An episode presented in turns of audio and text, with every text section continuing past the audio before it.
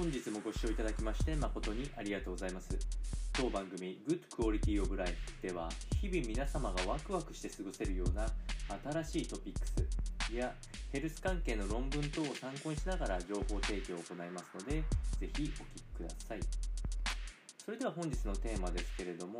えー、筋トレする男性にリスクが大きいとされております。摂食障害についての、えー、研究の報告がありましたので、えー、ご説明をしていきたいと思います、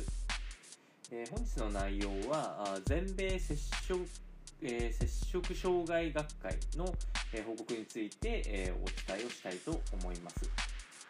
えまず大きなテーマとしましては、え男性の摂食障害、えご飯を食べないようなあ症状のことですね。これは実は糖質制限の個室等で現れる可能性が非常に高いというふうに指摘をされております。やはり特にこう普段から体づくりをされているようなハードなワークアウトをする方に多い傾向があると。いうことです。やっぱり少しこう筋肉質になろうなろうっていう目標が強すぎたりすると、まああのー、どうしてもご飯が食べづらいという症状が出やすいというふうに言われております。でこの症状が出やすい方っていうのはいくつか分類ができまして、えー、家族に、まあ、摂食障害や不安障害の、えー、既往症がある場合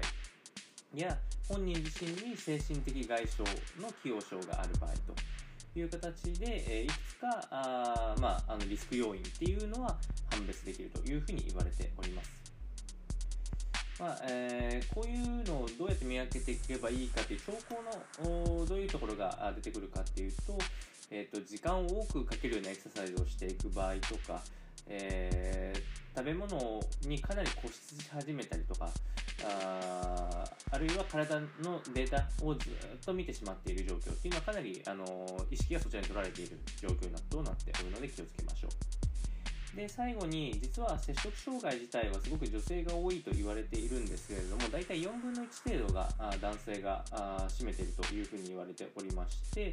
治療法は大体は女性向けのものが多いので実は死亡リスクは男性の方が高いというふうにされておりますので、えー、なるべく早期発見が難しい中ではあるんですけれども、えー、体づくり全体を通してみてあまり無理のない生活を送るべきかなと思いましたのでお伝えをいたしました。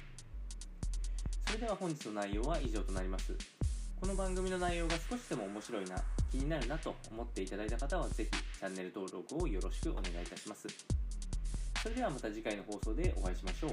本日もご視聴いただきまして誠にありがとうございました。